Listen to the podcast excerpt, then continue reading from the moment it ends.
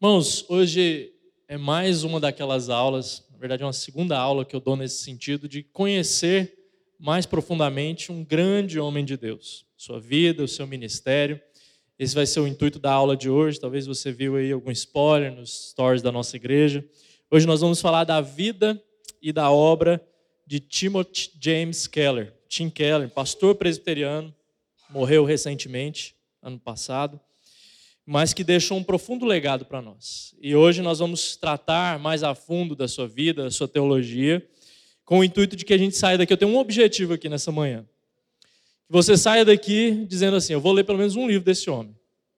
E aí eu vou dizer alguns, a gente vai trabalhar um pouco mais profundamente sua teologia, porque no final das contas, o que vai ser trabalhado aqui é teologia para a glória de Deus. Alguns aspectos fundamentais, importantes do seu ministério que ressoam em nós, que nós precisamos ter no nosso DNA, pelo menos eu julgo assim. E é isso que nós faremos aqui nessa manhã, conhecendo um pouquinho mais a vida e a obra do Timothy Keller. Vou chamar de Tim Keller a partir de agora para facilitar para nós. Vou só pedir um auxílio dos diáconos para as luzes aqui, porque eu acho que vai ficar melhor para visualizar os slides.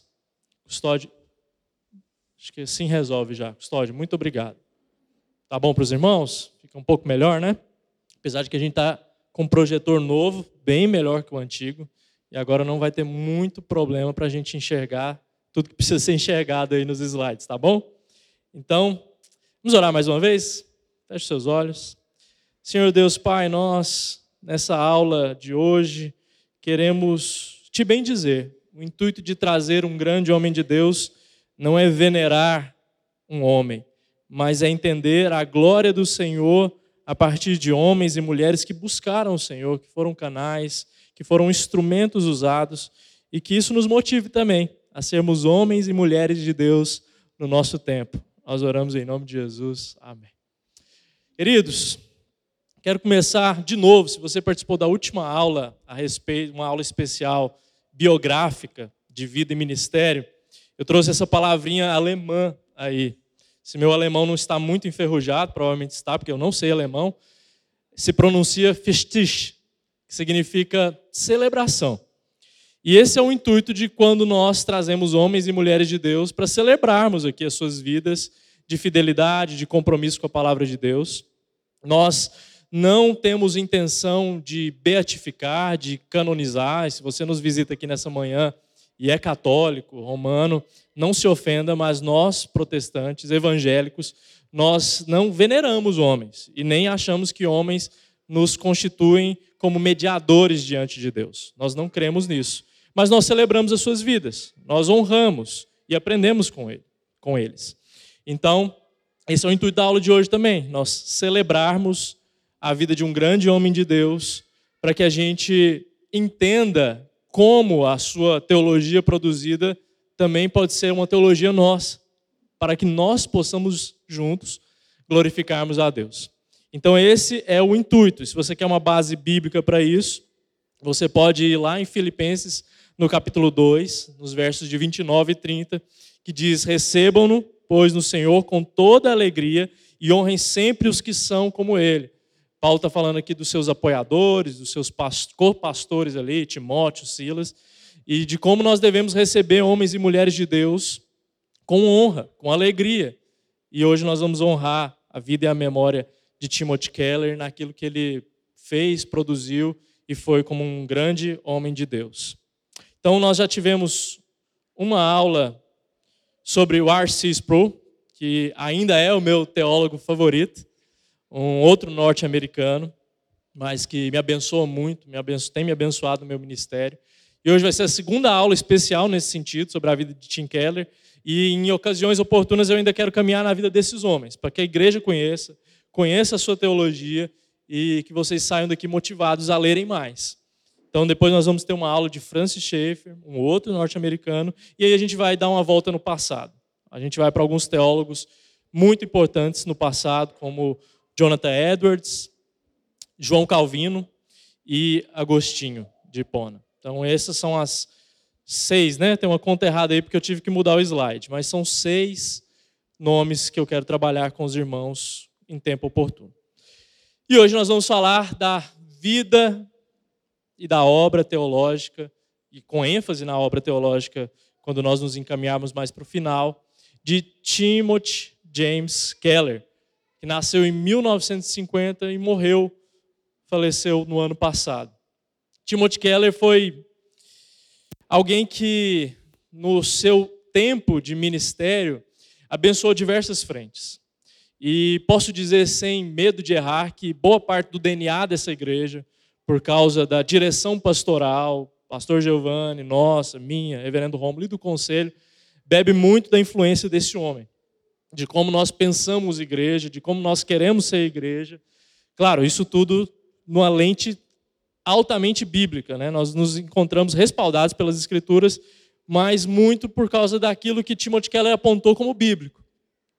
E eu quero já começar com uma frase dele, uma citação bem pedrada para nós aqui nessa manhã, para atingir já logo de cara o seu coração. Ele tem esse coach, essa citação, dizendo o seguinte: tudo o que a morte pode fazer agora aos cristãos é tornar as suas vidas infinitamente melhores. Se eu não me engano, ele diz isso num dos livros que eu vou indicar aqui para vocês, que é Caminhando com Deus em meio à dor e ao sofrimento. Mas ele, essa frase já nos abre muito de como Tim Keller pensava a vida, de como ele se relacionava com Deus e de como eu e você cristãos devemos nos relacionar. Afinal, é o próprio apóstolo Paulo que diz, né, que para nós morrer é lucro e nós devemos viver no Senhor. Então, tudo que a morte pode fazer conosco é de fato tornar a nossa vida melhor porque nós não enfrentaremos mais a lida e a dificuldade que o pecado traz para a nossa existência. E essa é uma bela, ou talvez a única maneira correta de nós cristãos vivermos, entendendo que nós teremos um encontro com o nosso Senhor, que nós estamos em preparação nesse encontro, nós legamos uma palavra bíblica para isso, se chama santificação, mas que nós vamos nos encontrar com o Senhor e não vamos mais nos apartar dele. E então a morte se torna para nós não algo doloroso demais e desesperançoso, mas uma maneira que nós temos de encontrar o Senhor. A outra é Ele nos buscar, é a sua vinda. E Timothy Keller viveu assim. O seu ministério é assim. Eu vou dizer isso mais daqui a pouco, ao final, da sua, é, quando a gente caminhar na sua vida, na trajetória final, nos últimos anos. Mas Timothy Keller enfrentou problemas de saúde severos, dois cânceres, e sempre na perspectiva de alguém que estava se preparando para encontrar com o Senhor. E isso abençoa demais, porque nós somos muito melindrosos com a nossa vida, com a nossa saúde, e a gente esquece da nossa missão com muita facilidade. A gente se atemoriza demais. E Timothy Keller não se acovardou mediante e em frente à morte, mas ele viveu uma vida honesta com Deus. E aí eu quero caminhar com você a partir da breve história de uma vida, tá? A gente vai fazer aqui um resumo da, da vida dele, para que a gente entenda aspectos da sua teologia e se encaminhe propriamente para eles. Tá? Então, uma outra citação dele, do Timothy Keller, é: O Evangelho diz que você é simultaneamente mais pecador e imperfeito do que jamais ousou acreditar, mas mais amado e aceito do que jamais ousou esperar. Daqui a pouco essa citação vai fazer muito sentido dentro da sua visão teológica, a gente vai ver. Mas essa é a vida de Timothy Keller, como ele se relacionou com Deus no ministério pastoral e tudo mais. Então vamos lá.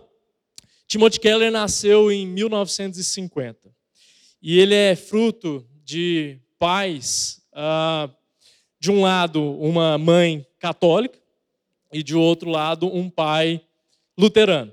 Então veja aí como é que já se deu a dinâmica familiar de Tim Keller. Né? De um lado, uma mãe extremamente católica e de outro, do outro lado, um pai protestante, luterano.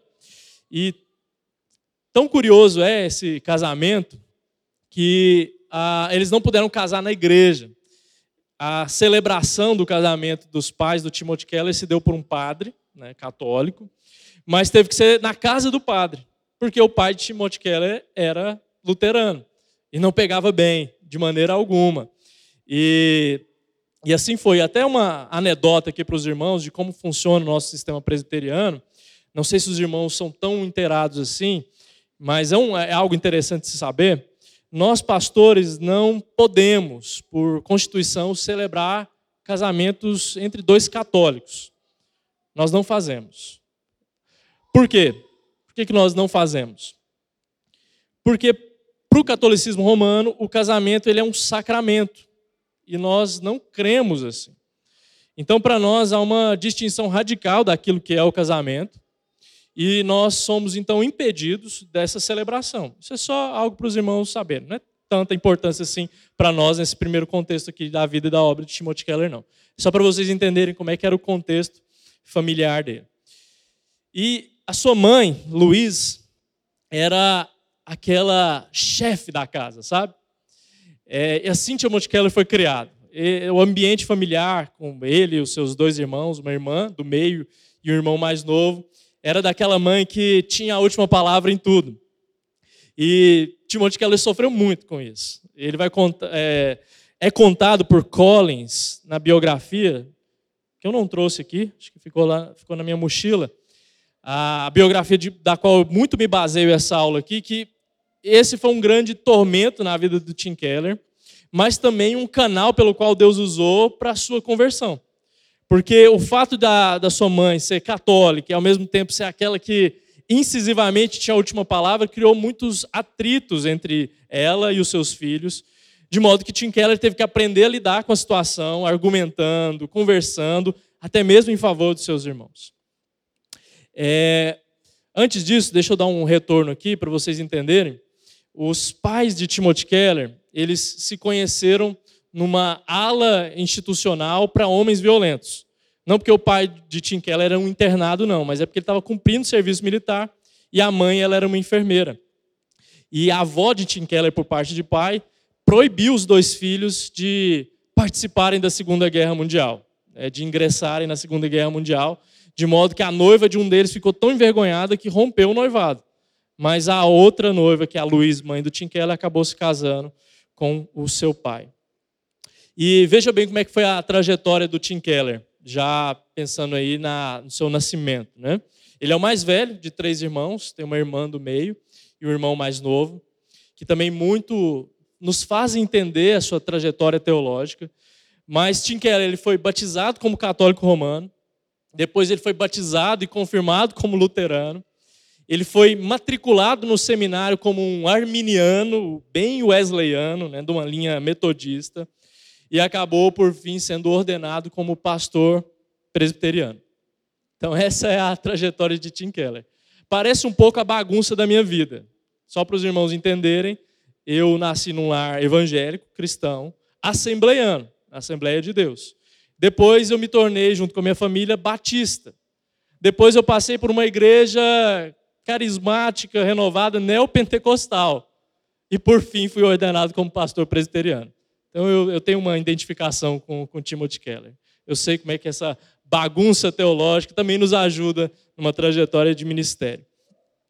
Mas Timothy Keller, essa figura de irmão mais velho, protetor, sempre pensando em proteger os seus irmãos. Sua mãe muito rígida, proibia tudo. Nada era permitido. Naquele tempo era o começo ali da TV preto e branco, né? o acesso ao rádio ainda era aquilo que era difundido e nada podia ser feito ali naquela casa. Então, tudo que eles tinham acesso eram livros. Timothy Keller era um autêntico nerd desde cedo. Teve que ler muito porque não tinha acesso à televisão, não tinha acesso a outros recursos midiáticos e quando ele era ainda adolescente, para você ter uma noção, ele escreveu uma peça de comédia sobre a história americana. Realmente ele era um nerd, né? Então, se você quer criar o seu filho para ser inteligente, a sua filha para ser inteligente, tira a televisão dele, tira a internet, dê só livros. E aí, quem sabe aí na adolescência o seu filho ou a sua filha não cria uma comédia, uma peça teatral sobre a história brasileira. Enfim, Timothy Keller era um autêntico nerd, alguém que estudava muito desde cedo.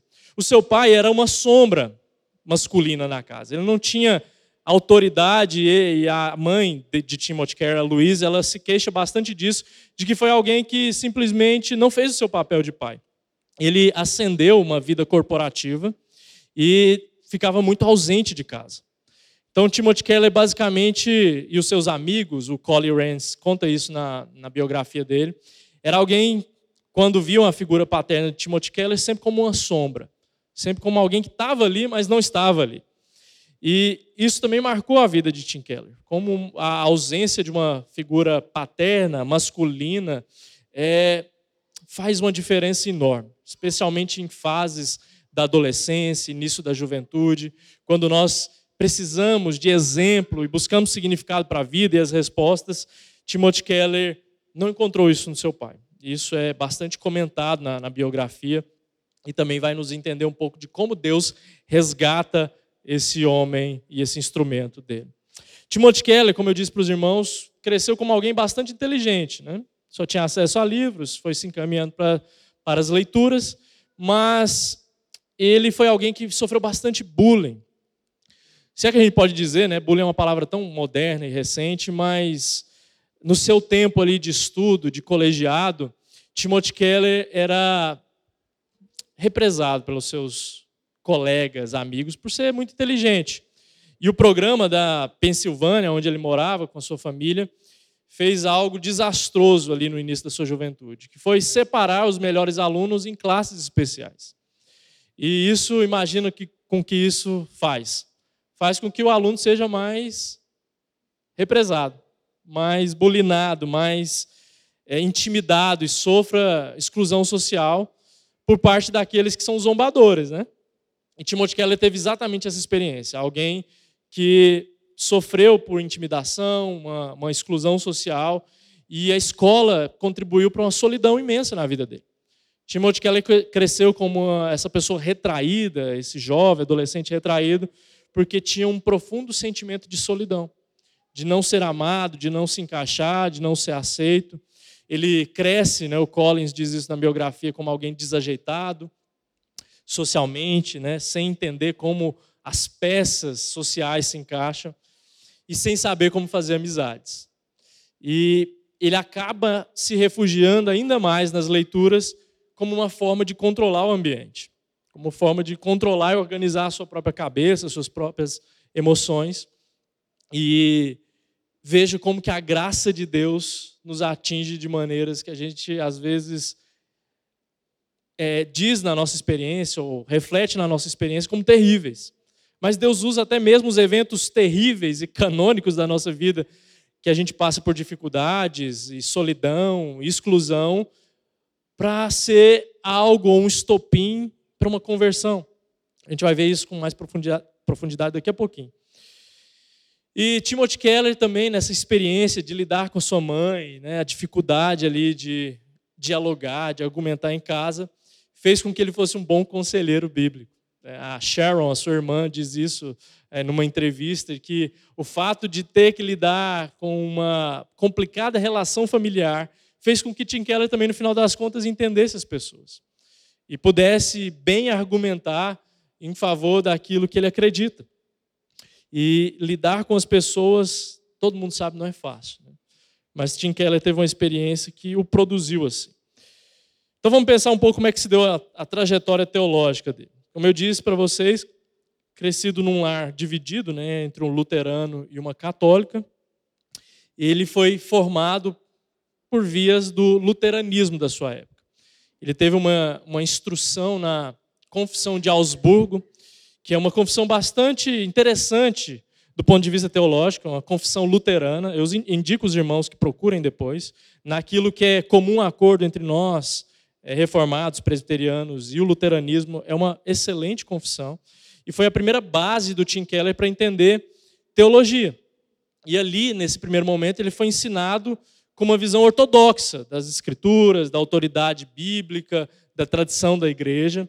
Isso aconteceu num primeiro momento. Ele tinha um pastor que o catequizou nesse sentido, né, que o doutrinou, que trouxe a, a, a doutrina luterana ali numa primeira via para ele, que usava uma, um acróstico é, em inglês, que eu achei muito interessante, eu vou dizer aqui para os irmãos, porque realmente tem, tem um interesse é, particular aqui nesse acróstico que esse pastor usou com Tim Keller, que é a palavra SOS.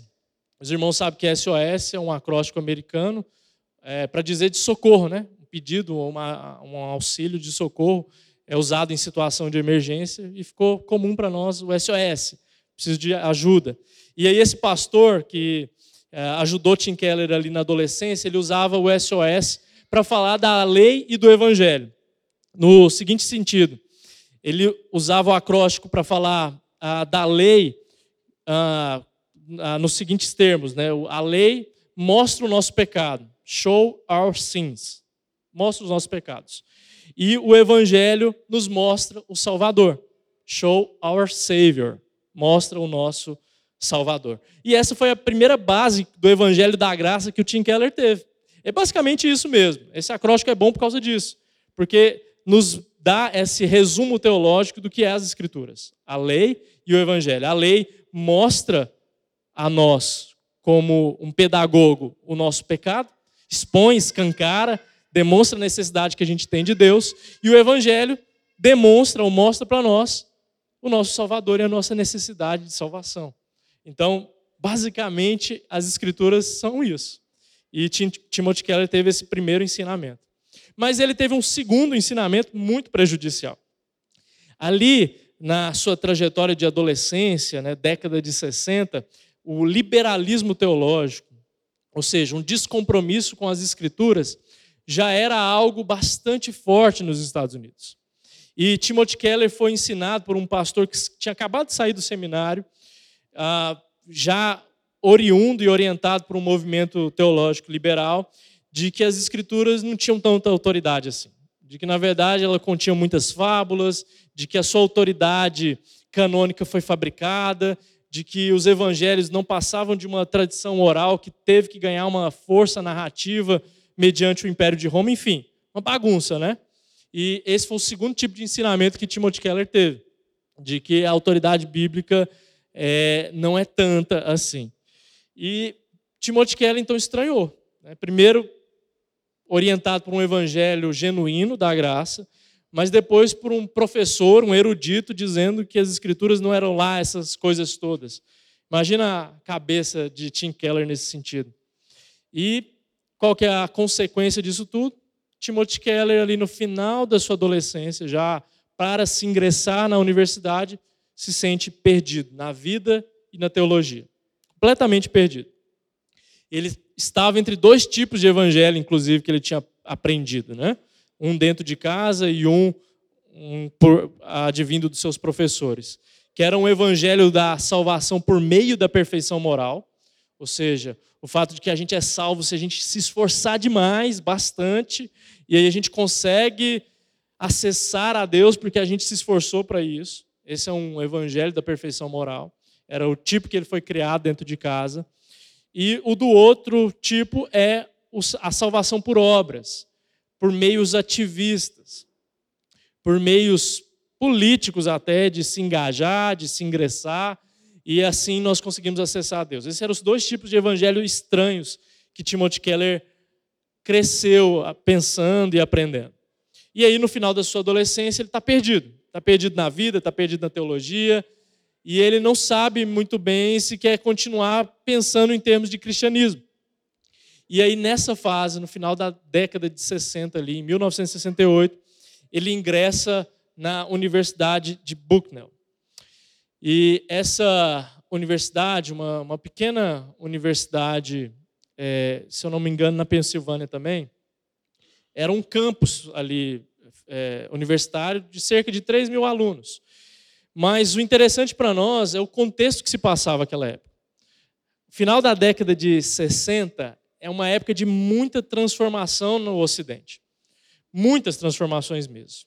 Em termos globais, e também se a gente quiser pensar aqui no Brasil, eu vou lembrar os irmãos de algumas questões.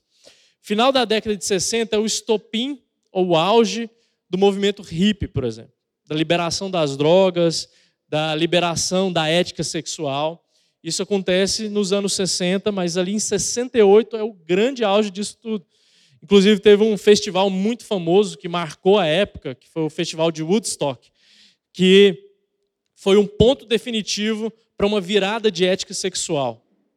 Isso acontece em 68, meus irmãos. Olha o que a gente vive como consequência e fruto hoje de uma liberação sexual, da ética que aconteceu lá no finalzinho da década de 60. E Timothy Keller está imerso nisso.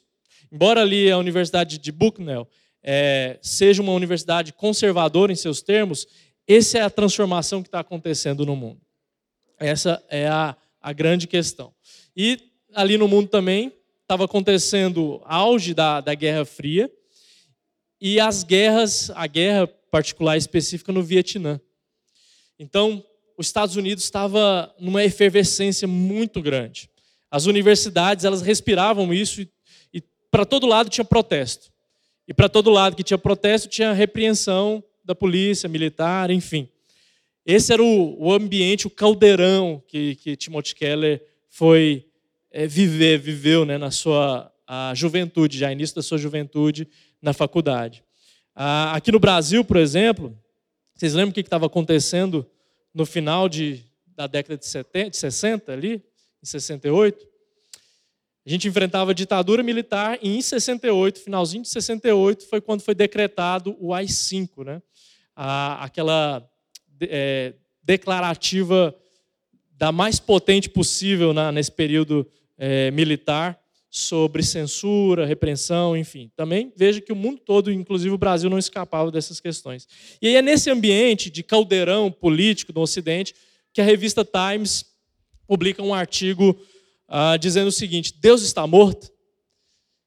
Diante de tudo que estava acontecendo, dos contextos pós-guerra, né, Primeira e Segunda Guerra Mundial, e ainda tinha uma guerra no Vietnã, e aí toda a questão de como a ética estava virando, a revista Times, a revista mais prestigiosa dos Estados Unidos, publica um artigo com essa pergunta: Deus está morto? E essa pergunta fez todo sentido para a vida e ministério de Timothy Keller. Afinal, a sua vida foi gasta em tentar responder essa pergunta. Em louvar e proclamar o Senhor e o Evangelho, dizendo que Deus não está morto. E de que nós, cristãos, crentes no Senhor Jesus, precisamos caminhar muito firmes na verdade e na proclamação do Evangelho. Basicamente, esse é, é, é, o ministério de Timothy Keller. Responder isso para todos quanto fosse possível.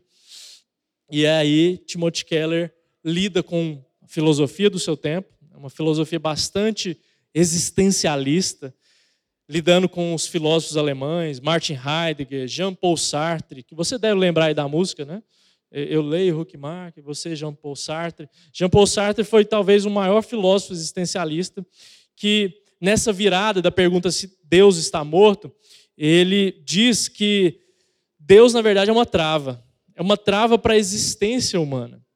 E essa foi a filosofia que dominou e até hoje domina os espectros é, que a gente tem dentro de uma filosofia dominante ou vigente. E Timothy Keller teve que lidar com tudo isso, teve que lidar respondendo a essas filosofias do seu tempo, lidando com essa pergunta incômoda se Deus estava morto, e ainda assim lidando com a própria experiência de vida. Né? Ali naquele começo de universidade, Timothy Keller ainda não era um crente, ele tinha aprendido um luteranismo, mas ainda não tinha uma, uma experiência de conversão genuína no Senhor.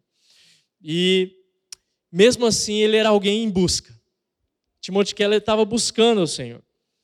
Ele estava tentando entender como a vida funcionava, todo aquele caldeirão político efervescente, entender como a sua experiência também funcionava, e entender como a realidade é, afinal de contas. E por que, que isso é importante para nós, irmãos, esse passo. Deixa eu fazer uma pausa aqui. Porque que entender a biografia do Timothy Keller nos ajuda também, ajuda a mim e a você a não cometermos os mesmos erros do passado. Porque uma vez que a gente olha para esses homens de Deus, para sua experiência, ou mesmo para a história recente daquilo que aconteceu, nos ajuda a entender o que vem acontecendo. E nos ajuda a remediar ou a nos prevenirmos, ou mesmo nos anteciparmos aos tempos e às eras. Isso é importante porque muitos jovens foram tragados por a filosofia vigente daquela época, essa filosofia existencialista, essa virada de ética sexual, o uso das drogas, porque aquilo é que estava vigente no mundo como uma busca de resposta. Se a gente pensa numa ordem da do pensamento do Ocidente, o mundo pensava que tudo ia cooperar para chegar numa ordem perfeita. E aí vem o contexto de guerra. E isso destraçalha os pensamentos. Porque como pode haver bondade, e se é pregado um Deus de bondade nessa ordem, como que a gente pode falar de milhões e milhões e centenas de milhões de mortos, juntando os contextos de guerra, de fome, etc. Então, os jovens tentando buscar respostas, eles entram de cabeça e coração nisso. E veja, no nosso tempo não é diferente. As perguntas mudaram, com certeza mas a busca de resposta é a mesma. A sede por tentar achar sentido na existência é a mesma. E aí, por isso, essas filosofias que nós tanto combatemos e tentamos instruir a igreja, que são vigentes no nosso tempo, e elas já migraram para a ordem afetiva do coração, e aí vem identidade, é, questões de gênero, enfim, é, orientação sexual, a virada terapêutica, eu vou dizer um pouco mais disso daqui a pouquinho. Tudo isso é tentativa de buscar sentido e resposta na vida. Espera aí, irmãos, entrou um cisco aqui, não estranho não, viu? E isso é tentativa, e eu e você temos que aprender com isso. Eu e você temos que aprender a dar boas respostas aos nossos filhos, e esse vai ser, inclusive, a entrada teológica que a gente vai fazer aqui nessa incursão na vida de Timothy Keller. Mas se eu e você, meus irmãos, não conseguimos dar boas respostas para os nossos filhos, pode ter uma certeza: eles vão cair no conto das ideologias, no conto das respostas que o mundo dá. Então, essa pausa aqui se faz necessária para nós entendermos que eu e você, como cristãos, temos que estar na dianteira dos assuntos. Eu e você temos que ser estudiosos, saber o que está acontecendo, quem são os filósofos, quem é Judith Butler, quem é esse pessoal todo, o que, que eles estão falando, por que, que é tão atrativa a linguagem deles para os jovens. Se eu e você, meus irmãos, não nos empenharmos nisso, a gente perde uma geração. E aí vocês viram qual é o fruto de perder uma geração aqui no tempo de Timothy Keller. Enfim, ele era alguém em busca de resposta.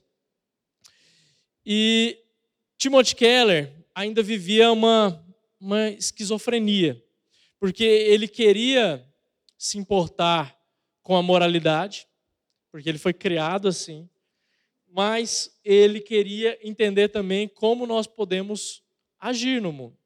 Isso já é uma antecipação da sua conversão, mas Timothy Keller, ele vai deixar isso claro no livro A Fé na Era do Ceticismo, a gente vai entrar daqui a pouquinho nele. Ele achava muito estranho, e a crítica dele é muito pertinente até hoje, de como existe até hoje nos Estados Unidos um cristianismo que se preocupa com a moralidade, com o dogma, e nós devemos nos preocupar, mas que fazia pouco caso da ação social, do empenho para com o órfão, a viúva, os pobres, como diz o apóstolo Tiago. E isso acontece até hoje. Uma alta preocupação com moralidade, mas uma vida prática muito esparsa, muito pequena. E isso é verdade. Isso acontece. Muitas vezes nós temos uma boa doutrina, uma boa base teológica, mas quando se trata de entendermos as questões, os direitos civis, de como nós entendemos a vida prática, nós deixamos na mão das ideologias e elas ditam as regras. Nós não deixamos o evangelho ditar as regras e aí a gente fica confuso. A gente não sabe como é que a gente reage. Porque aí a gente olha as pautas e para nós tudo vai virar, no final das contas, uma guerra política. Mas o evangelho não é uma bandeira que se alinha à ideologia política, seja A ou seja B. O evangelho é uma bandeira que se mantém e se sustém por si próprio. E eu e você, entendendo isso, vamos alinhar tanto o evangelho de doutrina quanto o evangelho de prática. E vamos entender como é que a gente se relaciona com o desfavorecido na sociedade, como que a gente se aprofunda é, na, nos direitos e na, na política. Para você aprender um pouco mais disso, você precisa ler um outro livro do Timothy Keller chamado Justiça Generosa, que ele vai trabalhar exegeticamente, ou seja, ele vai pegar as escrituras e vai trabalhar o texto bíblico sobre como nós, eu e você, crentes no Senhor Jesus, devemos exercer justiça. E aí você depois dá uma busca nesse livro chamado Justiça Generosa. Bom, Timothy Keller ainda está vivendo essa esquizofrenia do evangelho da moralidade com o evangelho pregado pela da prática, né? Duas coisas desassociadas. E ainda não entende o papel disso tudo e o papel dele no mundo, até que Timothy Keller começa a estudar as Escrituras. Ele não sem motivo, ele é chamado de o C.S. Lewis do século 20 e 21, porque a sua trajetória de conversão tem muito a ver com o escritor britânico, que também por si só resolveu investigar as escrituras. Timothy Keller fez o mesmo. E ele começou, começou a ter aula de religião na, na universidade onde ele estava, e ele viu que todas as demais religiões fracassavam na tentativa de buscar respostas. Todas. Uma por uma, todas caíam por terra. Nenhuma era satisfatória em dar as respostas que ele precisava e que ele buscava. O sentido da vida, por que estamos aqui, o que nós devemos fazer, para onde nós vamos, que são as questões últimas do homem. Todas as religiões fracassam, porque não consegue dar uma resposta satisfatória. Todas elas se encaminham para uma realidade, para um senso e para um peso muito grande sobre a existência de que nós devemos fazer por merecer. E aí isso começa a fazer um efeito cascata na vida do Timothy Keller. Estudando as outras religiões, vendo que elas todas falham miseravelmente, que nenhuma delas consegue explicar e dar sentido para a realidade, ele se volta, volta o seu olhar para as escrituras. Ele volta o seu olhar para as críticas ao cristianismo. Ele recebeu muitas nessa educação que ele teve. E ele vê que todas as críticas ao cristianismo, à autoridade bíblica, às escrituras, todos os argumentos perecem no fim das contas. Todos eles caem por terra. Eles não se mantêm. Mas essa é uma primeira etapa intelectual na vida dele. Ele ainda não tinha passado por uma experiência com Deus. Ele não tinha passado por aquilo que a gente chama de um encontro com o Senhor. Um encontro com a verdade, com o caminho e com a vida, que é o Senhor Jesus e que nos marca a trajetória de cada um de nós que cremos no Senhor. Ele já tinha entendido intelectualmente, mas ainda faltava uma peça primordial nesse processo de conversão, que era ter um encontro com Deus. Lembre-se, meus irmãos, nós não somos convertidos apenas no intelecto. Nós somos seres integrais. Nós somos também emoção, sentimento. Nós somos senso da realidade. Isso tudo faz parte do pacote que é a existência humana e o ser humano. E nós precisamos ser convertidos no todo. Ainda faltava uma parte importante, uma peça importante. E Timothy Keller ele tem esse encontro com o Senhor Jesus, esse encontro com a verdade, com o caminho e a vida, quando ele se sente não amado. Quando ele se sente desencaixado de tudo e de todos. E essa é uma posição que Deus gosta de resgatar pessoas quando nós não nos sentimos amados. Assim foi a sua experiência de conversão? Talvez tenha sido. Em algum momento você sente que não há sentido na vida, que você não é amado, que você não é bem-quisto, que você não é querido. E foi nessa etapa, nessa fase, nesse estágio, que Timothy Keller teve um encontro genuíno com Deus. Porque ele teve um encontro com o amor de Deus. E ele entendeu a amplitude, a imensidão desse amor de Deus especialmente ou primordialmente porque ele entende a sua condição de pecador. Para a gente entender o amor de Deus, a gente precisa entender quão pecadores e miseráveis nós somos. E assim foi com ele. E assim é também comigo e com você que entendemos o Evangelho. Ou que estamos nesse processo de entender todos os dias, né? A santificação que eu disse lá no começo. Mas nós só entendemos o amor de Deus quando nós entendemos o tamanho do estrago que o pecado fez em nós. E Timothy Keller era alguém que lutava com o pecado. Pecado da incredulidade, do ceticismo, de alguém que não cria, que não achava satisfatórias respostas. Mas ele, nesse encontro com o Senhor, ele se arrepende do seu pecado. Ele tem aquele encontro verdadeiro de arrependimento, de confissão, e aí um dos amigos dele, é contado na biografia, estava dormindo, ele tinha um amigo que morava fora do campus, num apartamento, apartamento pequeno, Timothy Keller nem conseguia ficar de pé, porque ele era alto, ele tinha que ficar encurvado quando entrava dentro do apartamento.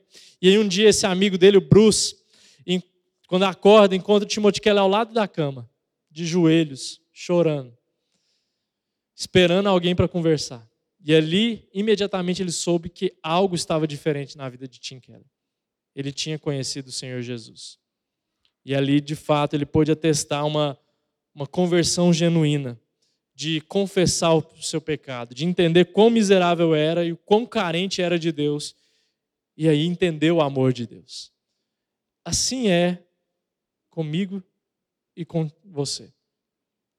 Nós entendemos o amor de Deus quando nós entendemos a gravidade do pecado.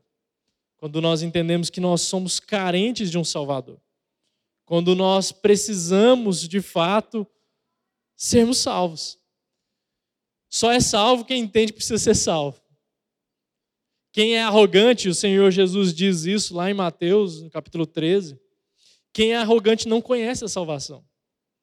Precisa haver uma humilhação, quebrantamento, de entender a miserabilidade humana, do pecado, da falha, da gravidade, de um padrão que nós não conseguimos atingir.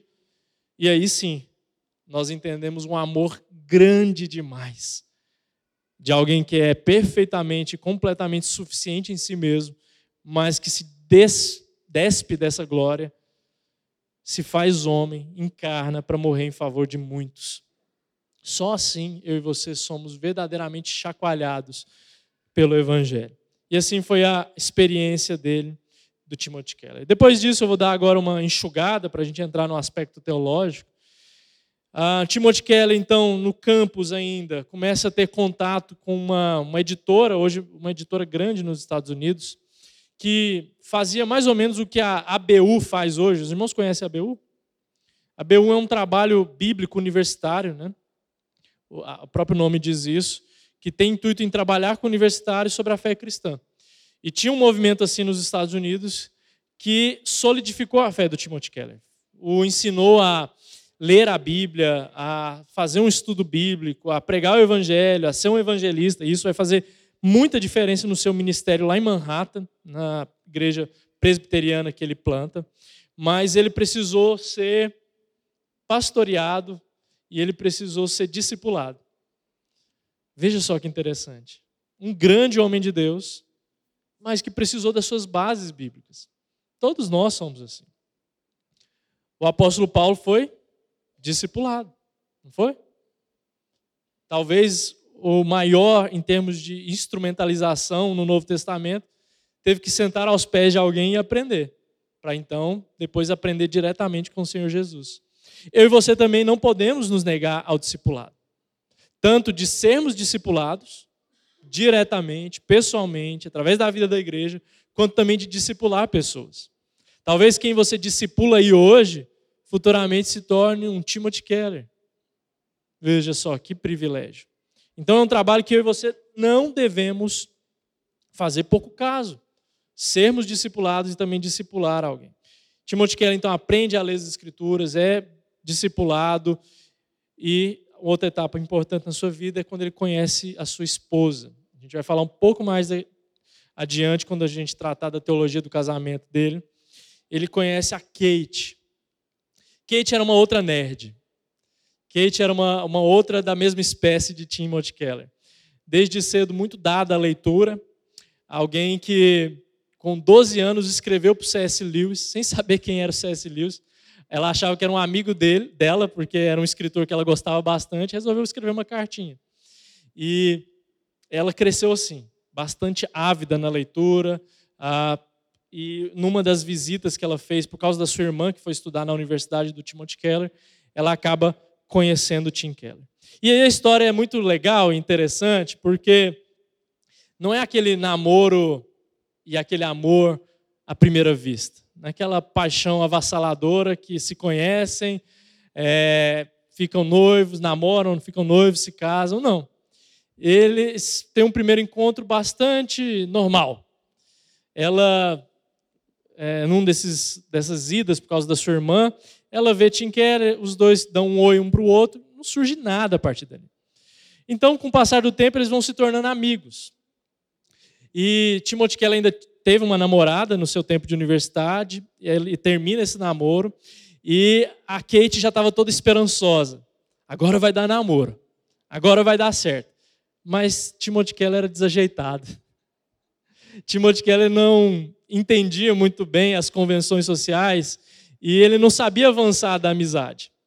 E ficou travado ali. Tanto é que a Kate, ela conta isso no livro e em entrevistas, que chegou um determinado momento da amizade dela com o Timothy Keller que ela falou assim: "Ó, oh, estou dando pérolas aos porcos.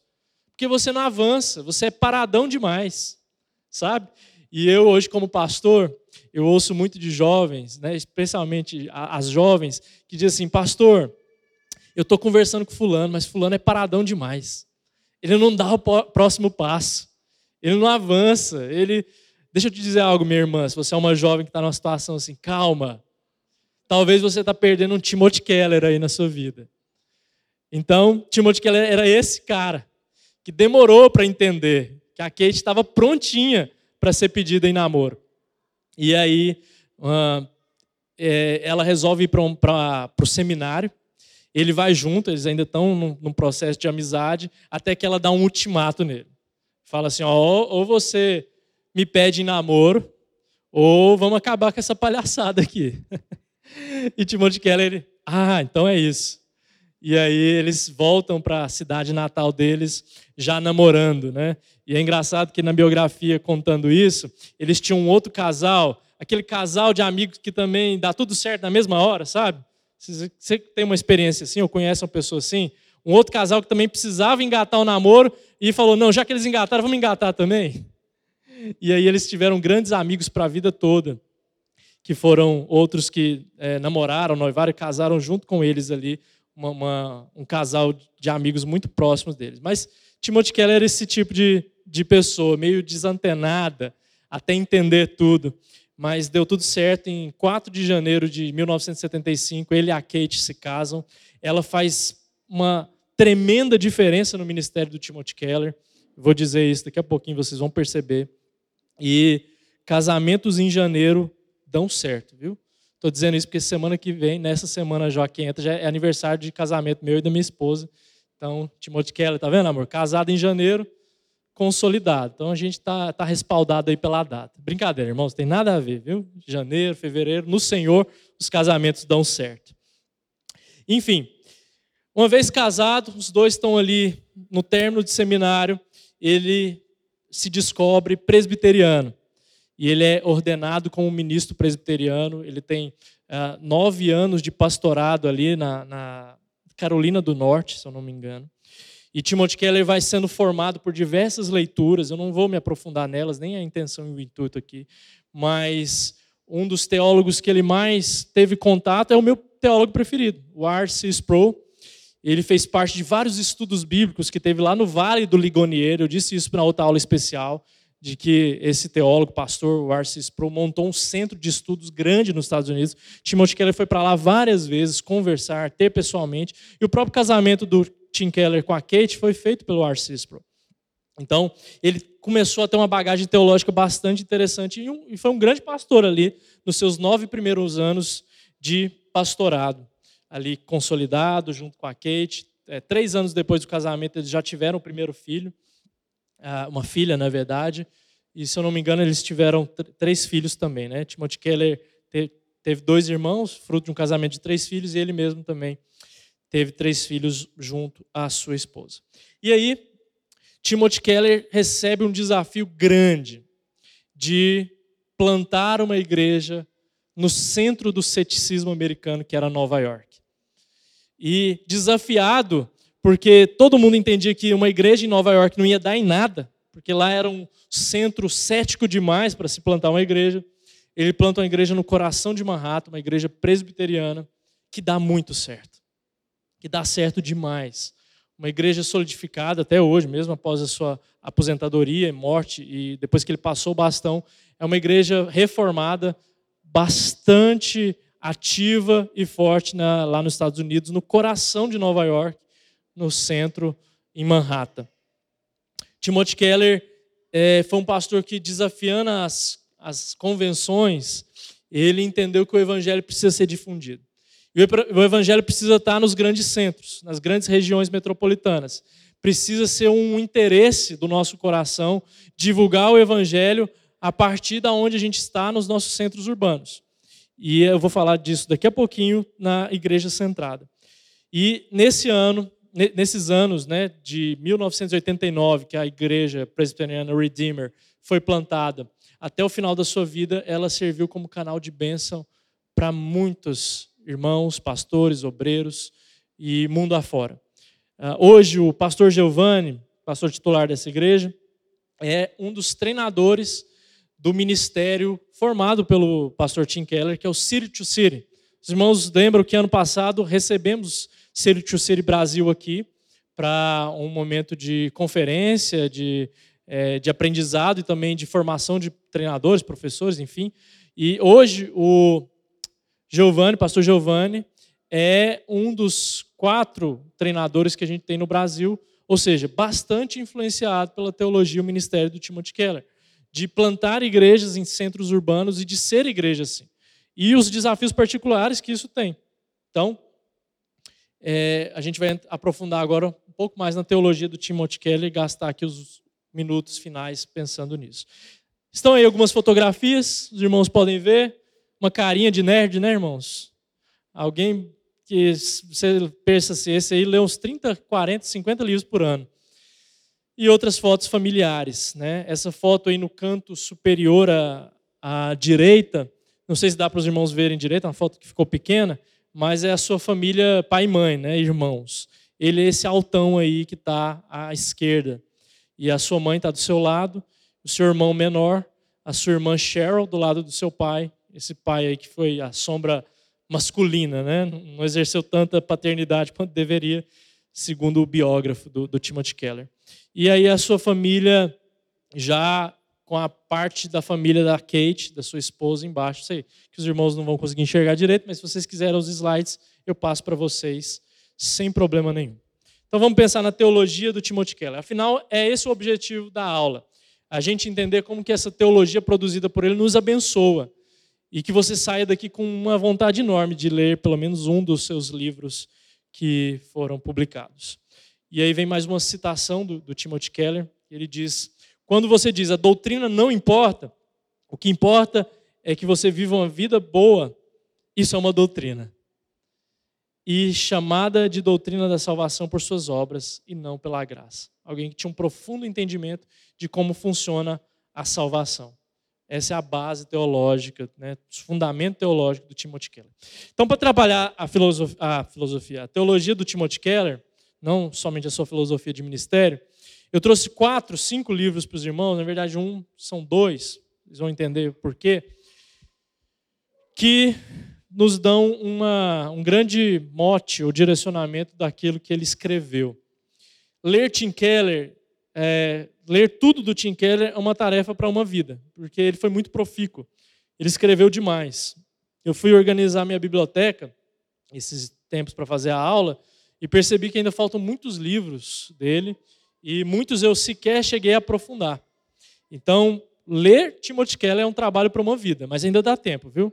Você pode começar hoje, que você vai ter uma boa literatura teológica para o resto da sua vida. Ele escreveu praticamente sobre todos os assuntos teológicos importantes. Nada ficou de fora. E eu vou trazer aqui quatro livros, quatro, cinco livros para os irmãos a, a respeito da teologia deles. E o primeiro é o significado do casamento. Que é esse livro aqui, um livro que eu e minha esposa nós lemos no nosso tempo de noivado. E eu indico para no curso de noivos e quem passa por mim, por mim em gabinete, né, comigo em gabinete e está pensando em casar ou é um aconselhamento bíblico, pastoral a respeito do casamento, tem que ler esse livro. O significado do casamento.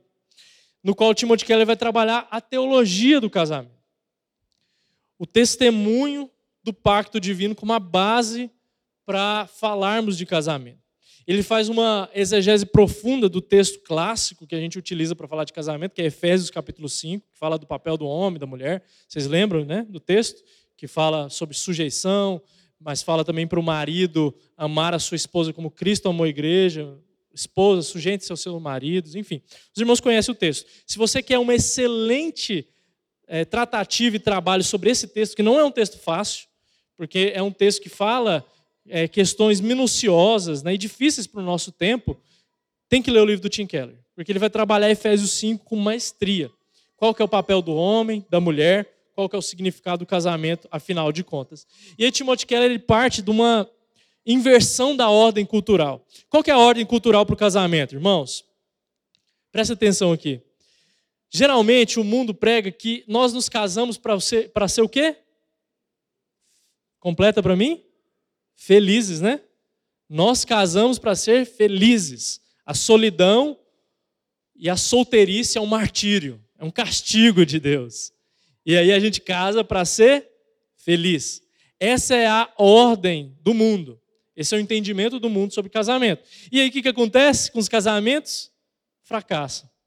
Porque a base ela é fraca demais. Quando a gente casa para ser feliz, a gente já casa para fracassar. É isso que ele vai dizer no livro. Porque nós precisamos inverter essa ordem. Nós casamos, meus irmãos, para fazer Deus feliz, e aqui eu vou explicar, porque Deus não é preenchido por nós com sentimentos, porque ele não é humano. Então fica melhor traduzido: nós casamos para agradar a Deus, para glorificar a Ele e fazer o nosso cônjuge feliz. Esse é o resumo do livro, mas você ainda precisa ler, tá? Você não vai ficar só nesse resumo, não. Você vai ler o livro. Essa é a ordem que eu e você precisamos inverter.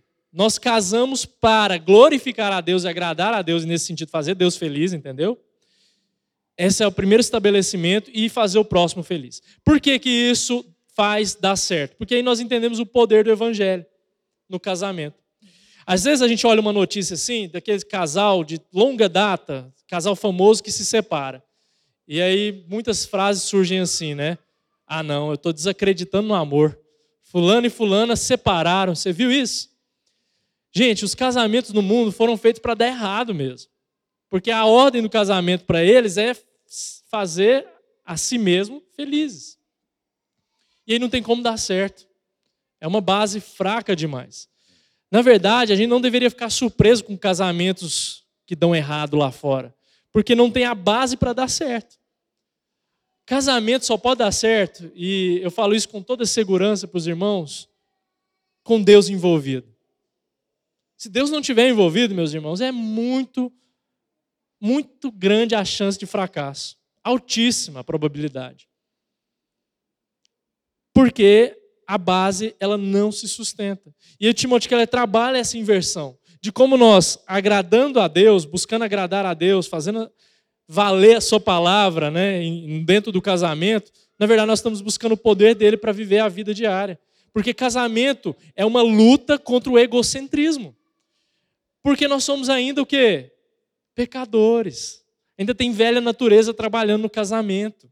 Ainda tem atrito, conflito, e aí a gente só consegue viver o evangelho no casamento quando a gente mata o egocentrismo pelo poder da palavra, ou seja, buscando estabelecer as ordens primeiro.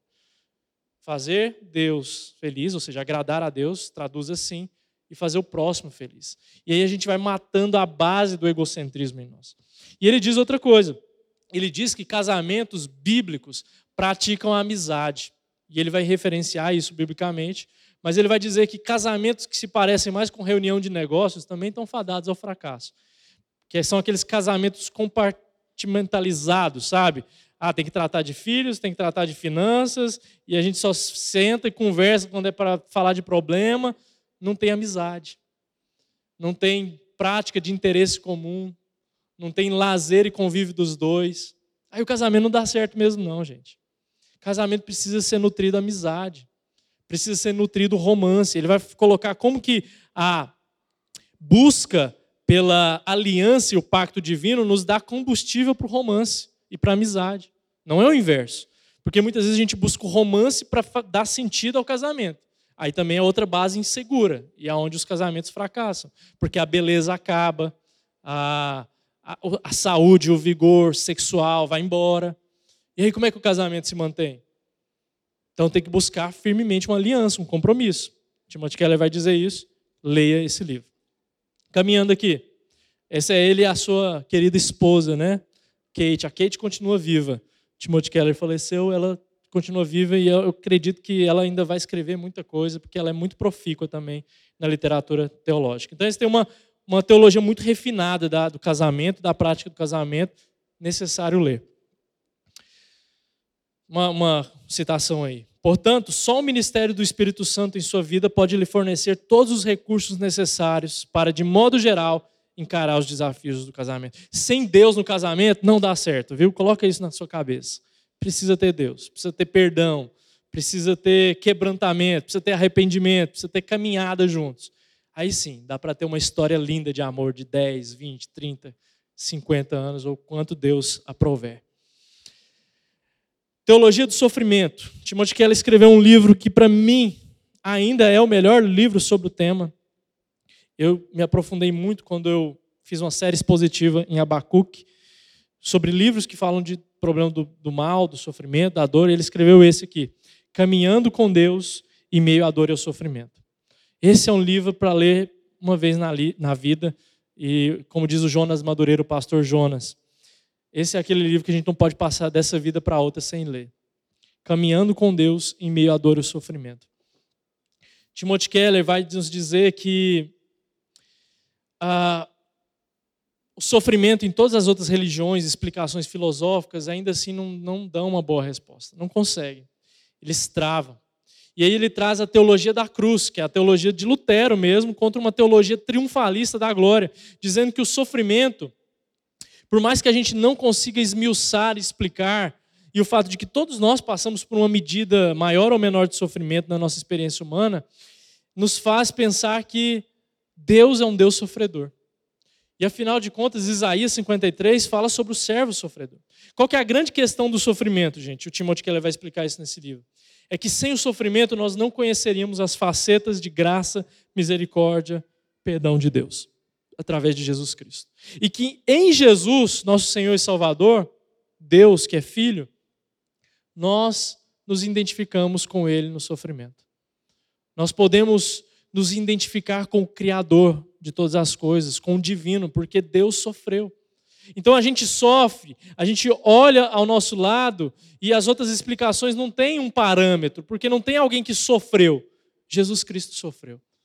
E sofreu morte de cruz e a pior agonia possível, que é a separação com o Pai por conta dos nossos pecados, naquele ápice de agonia no momento do Calvário.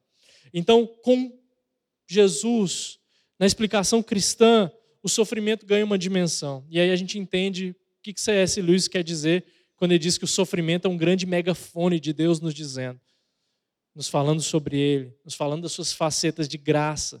Sem o sofrimento, a gente não conhece a Deus. O apóstolo Paulo diz isso, até num texto recente que eu trabalhei aqui na igreja em Tessalonicenses. Sofrimento precisa ser entendido, meus irmãos.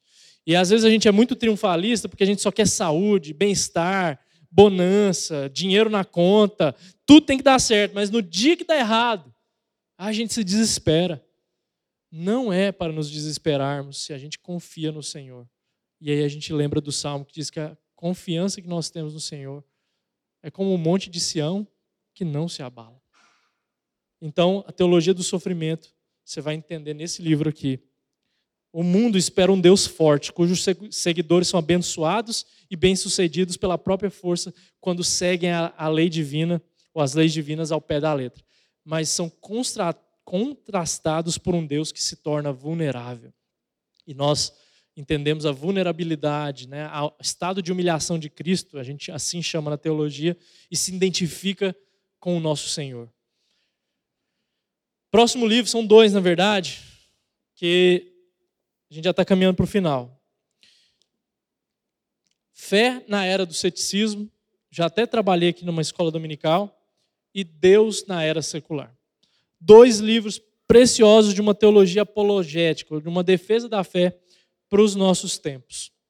O Timothy Keller percebe ah, nas suas leituras, na sua experiência de vida, aquele contexto que eu falei para os irmãos lá da universidade que ele viveu, a mudança de chave, paradigmas da, da final da década de 60, que as pessoas elas estavam embarcando tanto num ceticismo quanto também numa religiosidade.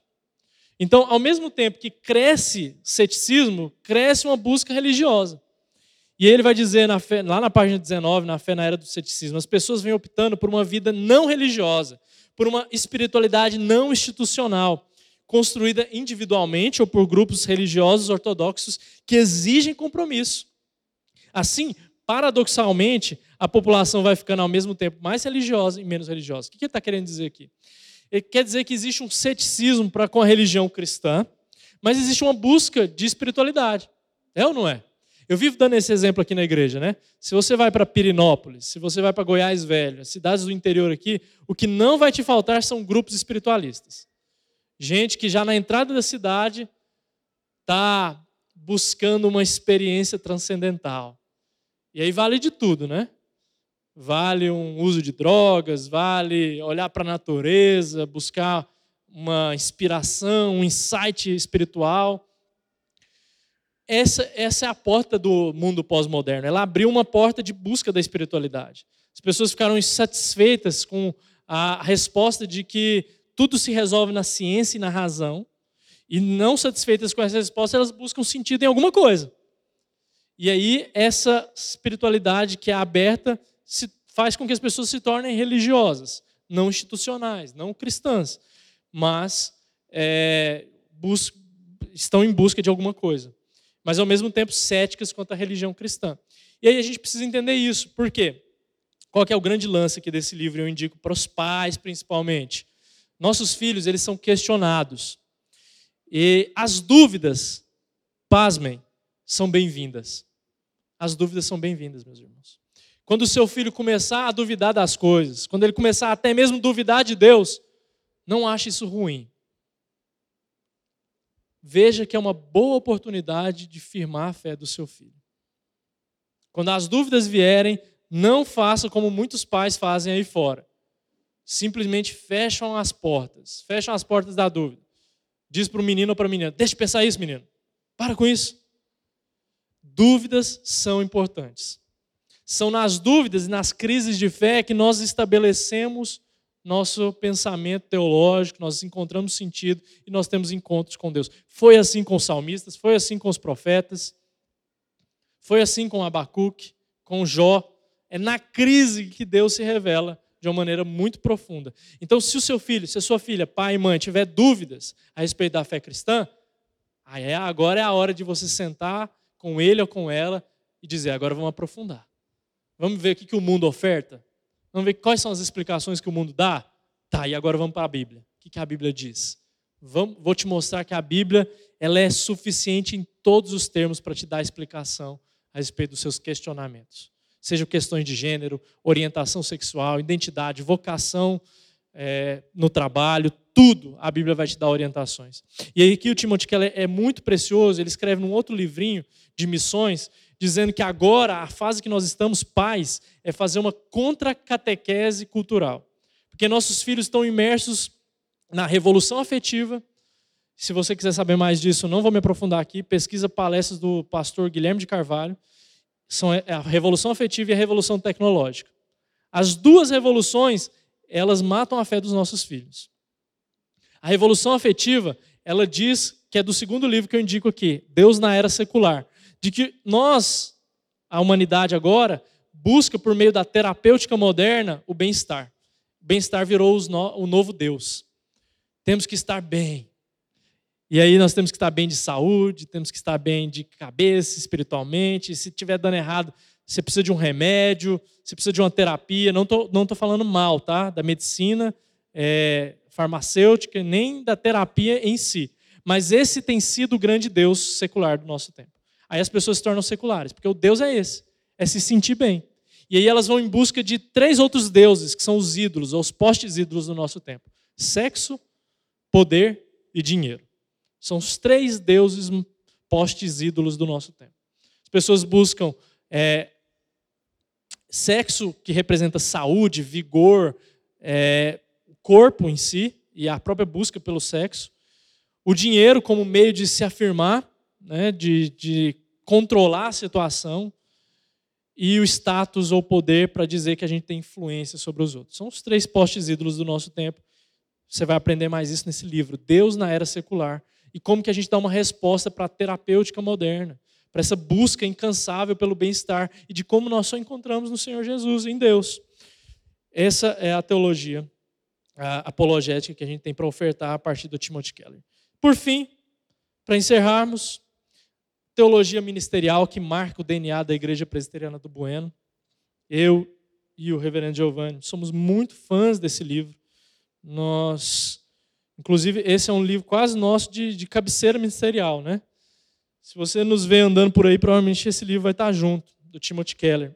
Igreja Centrada, que é uma teologia sobre ministérios pastorais, igreja, eclesiologia em centros urbanos, como nós somos, uma igreja plantada ah, numa região nobre de Goiânia. Como é que a gente reage a isso tudo? Aí o Tim Keller, lá no comecinho do livro, ele diz o seguinte, à medida que eu lia, refletia, ensinava, fui chegando à conclusão de que a capacidade de dar frutos é um tema mais bíblico para avaliar o ministério do que sucesso ou fidelidade. Deixa eu desembrulhar isso aqui para os irmãos. Existem dois tipos de visão eclesiológica, ou seja, de igreja e ministerial. Primeiro são aqueles tipos de pastores que entendem que sucesso de igreja é números. Sucesso de igreja é o quão grande a igreja é. E aí, se a igreja for pequena, ela é um fracasso. Então, sucesso diante de Deus é o termo que avalia igreja e ministério. Esse é um tipo de pensamento, muito em voga aí. O outro é fidelidade. O que é esse pensamento? É de que a igreja tem que ser pequena mesmo, e igreja pequena é que reflete fidelidade ao Senhor, porque qualquer outra coisa vai chegar em modismos e pragmatismos que o sucesso busca. Então, uma igreja fiel é uma igreja pequena, é uma igreja que tem que ser reduzida. E esse é um outro tipo de pensamento, são dois extremos, veja. E aí o Timothy Keller chega em conclusão nesse livro, pensando ministério, igreja, de que melhor para termo para nós falarmos disso, ou expressão, é dar frutos. Nós precisamos de uma igreja que dê frutos, nós precisamos de ministérios que dê frutos. E aí ele vai falar de que a igreja centrada no Evangelho, como nós somos, ou pretendemos ser sempre, é uma igreja de três aspectos: o Evangelho, cidade e movimento.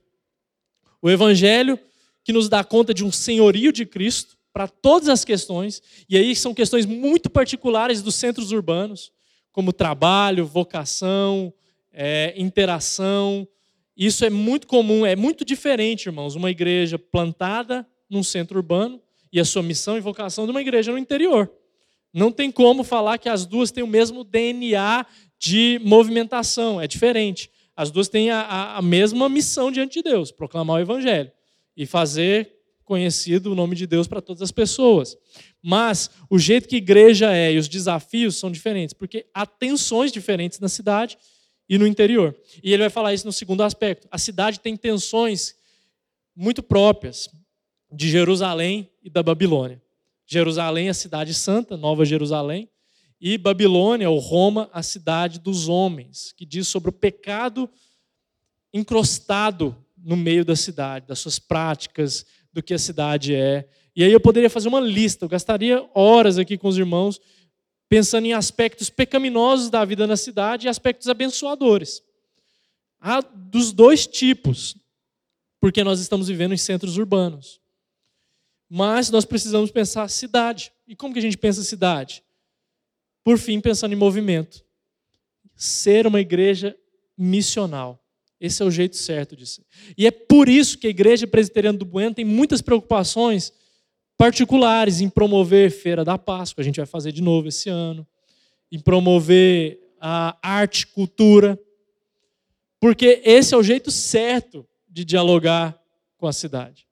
E a gente tem uma busca nisso, não é capricho. Você, às vezes alguém olha assim de fora, ou mesmo de dentro, e fala: Nossa, parece que vocês têm um zelo e um capricho com coisas que não são tão são importantes demais, irmãos. O fato de sairmos daqui, nos desalocarmos para uma praça pública, num coração do centro da cidade de Goiânia, tem um, uma vocação ministerial bíblica muito profunda. Por que, que a gente se preocupa com fotografia, né, Marquinhos?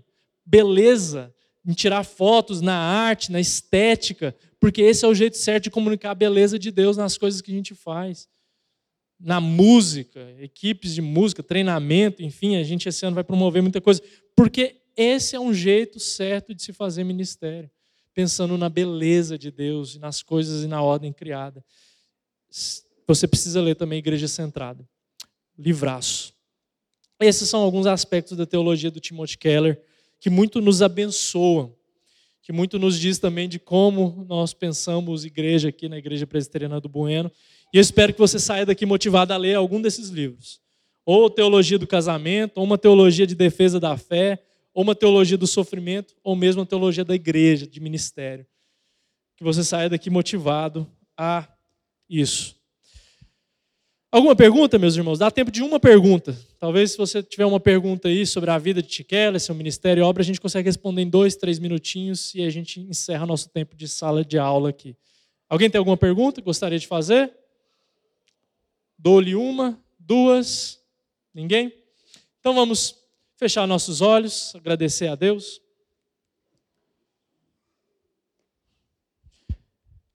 Pai querido, Deus de amor, nós mais uma vez nos encontramos em oração diante do Senhor, gratos, porque o Senhor tem homens e mulheres de Deus ao longo do, dos tempos e da história para nos refletir a pessoa de Jesus Cristo, que nos pregam o Evangelho, que nos trazem a boa doutrina, para que a gente não fique ensoberbecido, pensando mais de nós mesmos, pensando que somos superiores intelectualmente, nós não somos, mas para que com toda a humildade, a gente possa buscar a glória sua. Na cidade, como igreja presbiteriana do Bueno, como irmãos buscando honrar o Senhor no casamento, como irmãos buscando honrar o Senhor no sofrimento. Que o Senhor use essa igreja, que nos use como irmãos, igreja alicerçada nesse centro, nesse lugar, e que a gente possa, Pai, dia após dia, ter consciência de que a nossa vida só vale a pena ser vivida debaixo dos pés da cruz. Essa é a nossa oração, em nome de Jesus. Amém.